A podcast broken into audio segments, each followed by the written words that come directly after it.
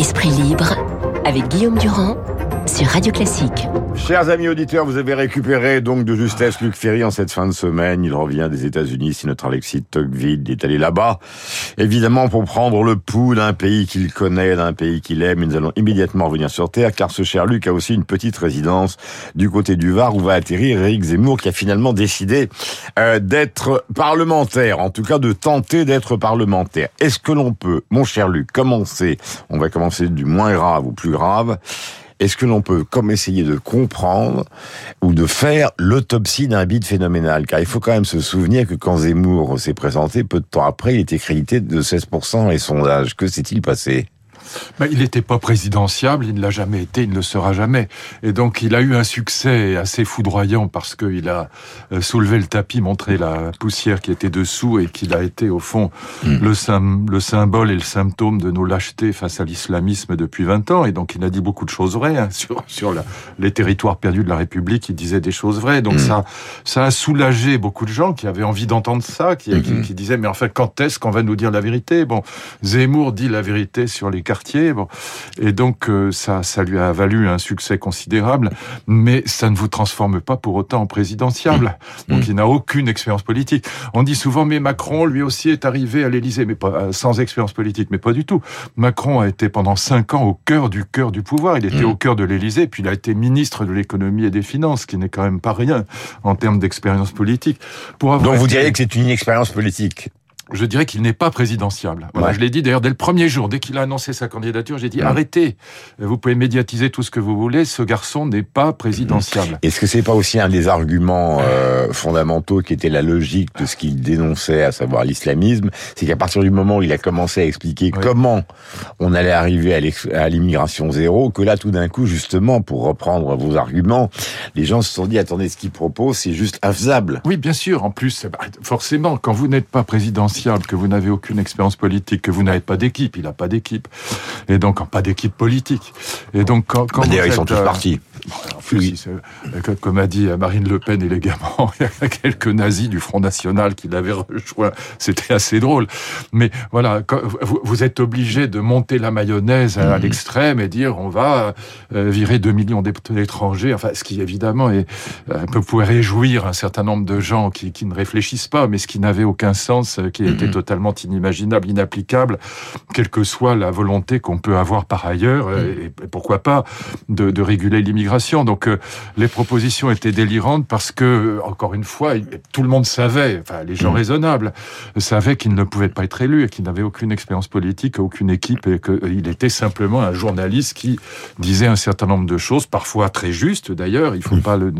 Sinon ça n'aurait pas marché, parfois très fausses. Mais très relayé, ces news, euh, valeurs actuelles il, a fait, il, a, il, a, fait un nombre considérable de couvertures. Mon ami, nous vivons dans un monde schumpeterien, c'est un monde dans lequel la seule chose qui intéresse les médias, c'est la nouveauté. Hmm.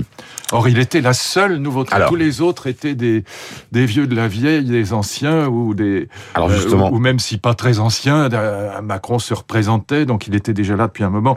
Et donc, dans un monde où la, la nouveauté, évidemment, est ce qui passionne, hmm. Eric Zemmour était la nouveauté de cette euh, campagne. L'ancien euh, sujet numéro 2, Mélenchon qui se défile à Marseille en prétendant réfléchir et améliorer ses contacts internationaux euh, vers l'Afrique, vers son amour pour l'Amérique latine. Alors il y a deux versions qu'on retrouve dans la presse. Hein. Il y a la version euh, bah, qu'a évoqué tout à l'heure euh, Abiker, c'est-à-dire une version autoritaire Chavez avec une forme de, j'allais dire ironie, Chavez version de Funès, ou alors au contraire le stratège à la Mitterrand qui a, qui a relancé la gauche dans un contexte qui était apocalyptique pour elle. Vous choisissez lequel? Bah, La deuxième, quand, quand Anne Hidalgo, euh, candidate du Parti Socialiste, arrive à, à moins de 2%, il est évident que la, question des vases communicants se pose.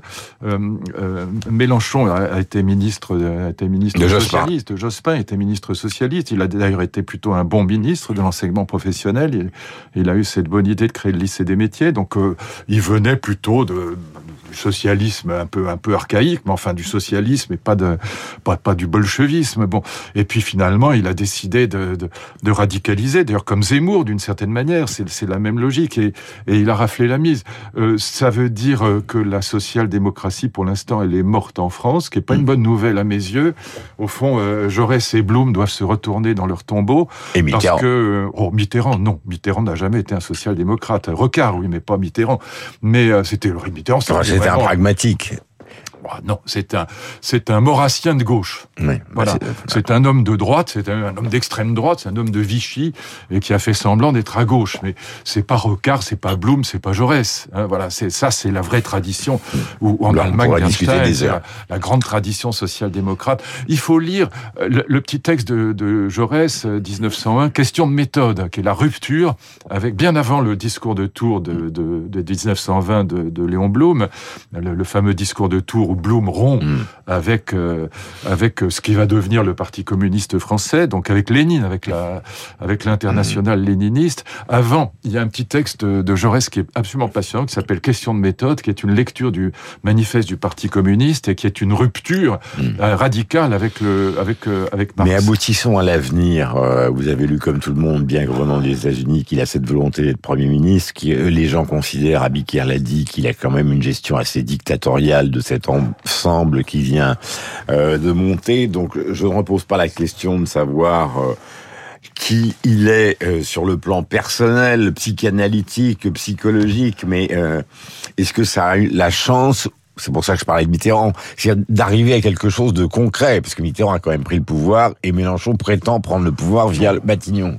Non, moi, ce qui me, ce qui me frappe, c'est que le, le, le- comment dire, le front républicain, vous savez, le barrage aux extrêmes, il fonctionne toujours avec l'extrême droite et jamais avec l'extrême gauche. Or, la vérité, c'est qu'à mes yeux, Mélenchon est beaucoup plus dangereux que Marine Le Pen, Euh, aussi bien sur le plan de la l'identité nationale, euh, si on veut parler comme ça un peu brutalement, que sur le plan économique, euh, ce serait une véritable catastrophe. Donc, oui, il a, il a renoué avec avec la tradition bolchevique, d'une certaine manière, avec la tradition marxiste-léniniste, autoritaire, voire dicta- dictatoriale, et son projet de rupture sur un certain nombre de traités européens, l'abolition de la loi El Khomri, qui est la seule bonne chose à peu près que le gouvernement socialiste de François Hollande avait réussi à faire, euh, abolition de la loi sur le séparatisme, enfin, euh, tous les projets sont, seraient absolument catastrophiques pour le pays, et donc euh, je, je, je ne pense pas là non plus que, que ça a une chance de réussir, mais, mais en revanche, si vous regardez la situation politique, 60% de l'électorat est à l'extrême gauche ou à l'extrême droite et prêt à sortir dans la rue,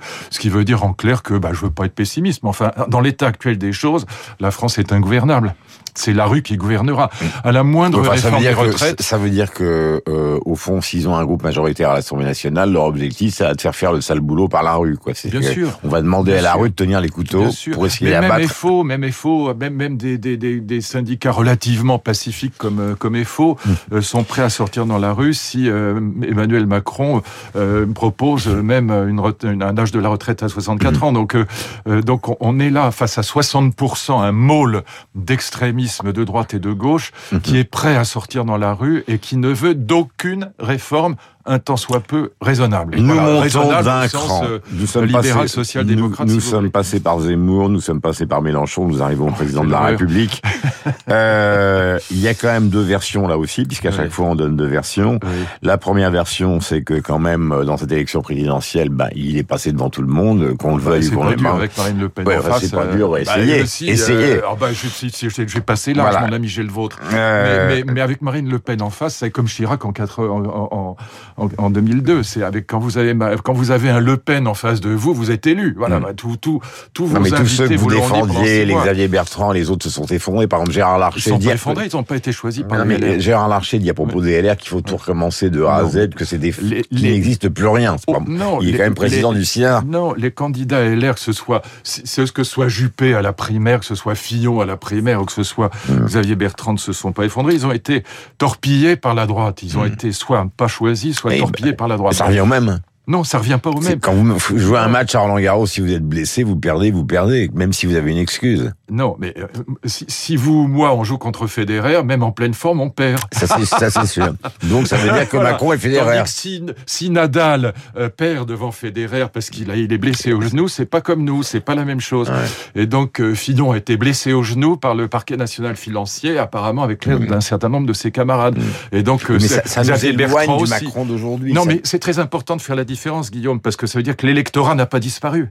C'est ça la différence. Ils ont, Tandis que l'électorat n'a pas l'air de le croire du tout. Il est mais très je, inquiet. Je me fiche de ce que racontent les uns ou les autres. Je bah vous dis ce que je dis moi. du Sénat. Mais alors, ça, ça, ça, ça, prouve rien. Et donc, ce que je vous dis, c'est que l'électorat de droite n'a pas disparu, Mmh. et, tandis que l'électorat socialiste a disparu. C'est pas la même chose.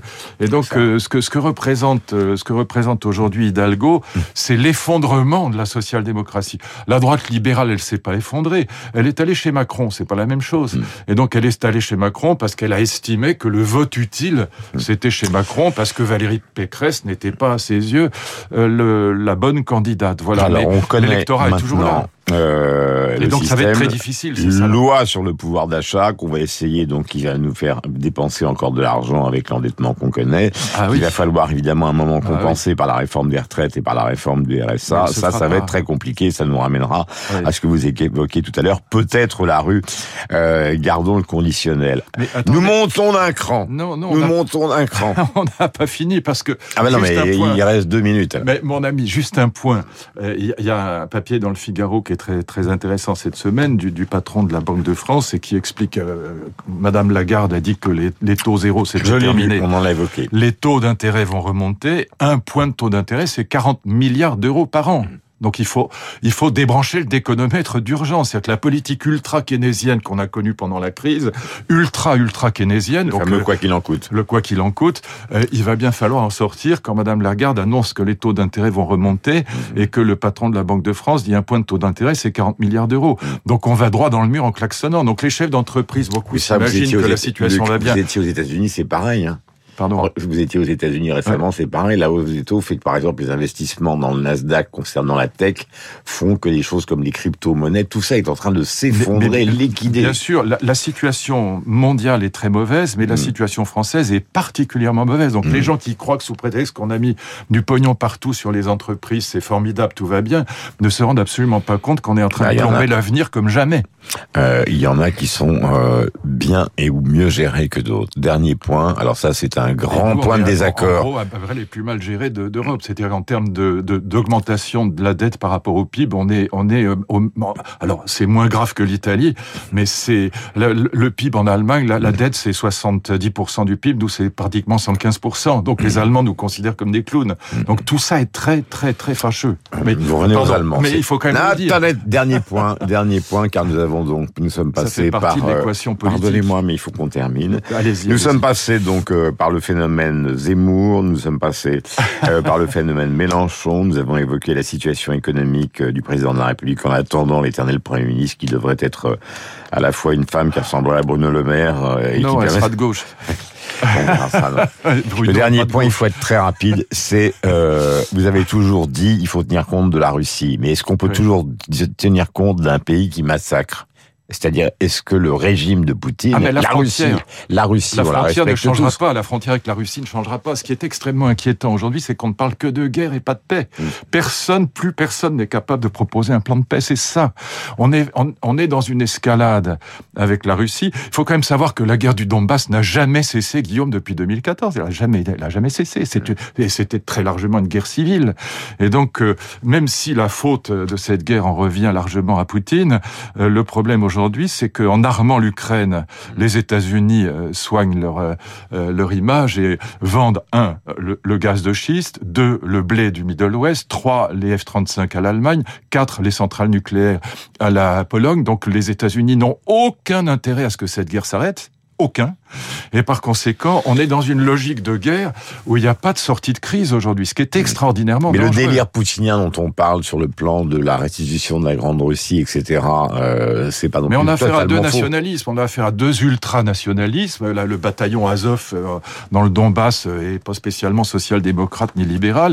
Mhm. On a affaire à deux ultranationalismes. Alors évidemment, la responsabilité de cette guerre, elle incombe à Poutine, ça là, va, va de soi. La faute, Et on en euh, termine. la faute sur le plan moral est poutinienne, mais néanmoins, euh, si on avait appliqué les accords de Minsk de 2014-2015, très probablement on n'en serait pas là. Et donc il faut bien qu'à un moment ou à un autre, l'Europe soit capable de proposer un plan de paix, parce que la frontière avec la Russie ne changera pas, Guillaume. Louis-Ferdinand Céline, Guerre, puisque justement nous en parlions, c'est un inédit qui vient de sortir, qui est quasiment introuvable, car Gallimard a été totalement euh, dévalisé. C'est- un livre qu'il a écrit après le voyage au bout de la nuit, on en a déjà parlé, et qui se passe donc dans les Flandres, où il était soldat, traumatisme physique et moral sur le front, dans ce que Céline appelait l'abattoir international en folie. Nous vivons ça actuellement en Europe. 8h58, merci Luc, on se retrouve évidemment.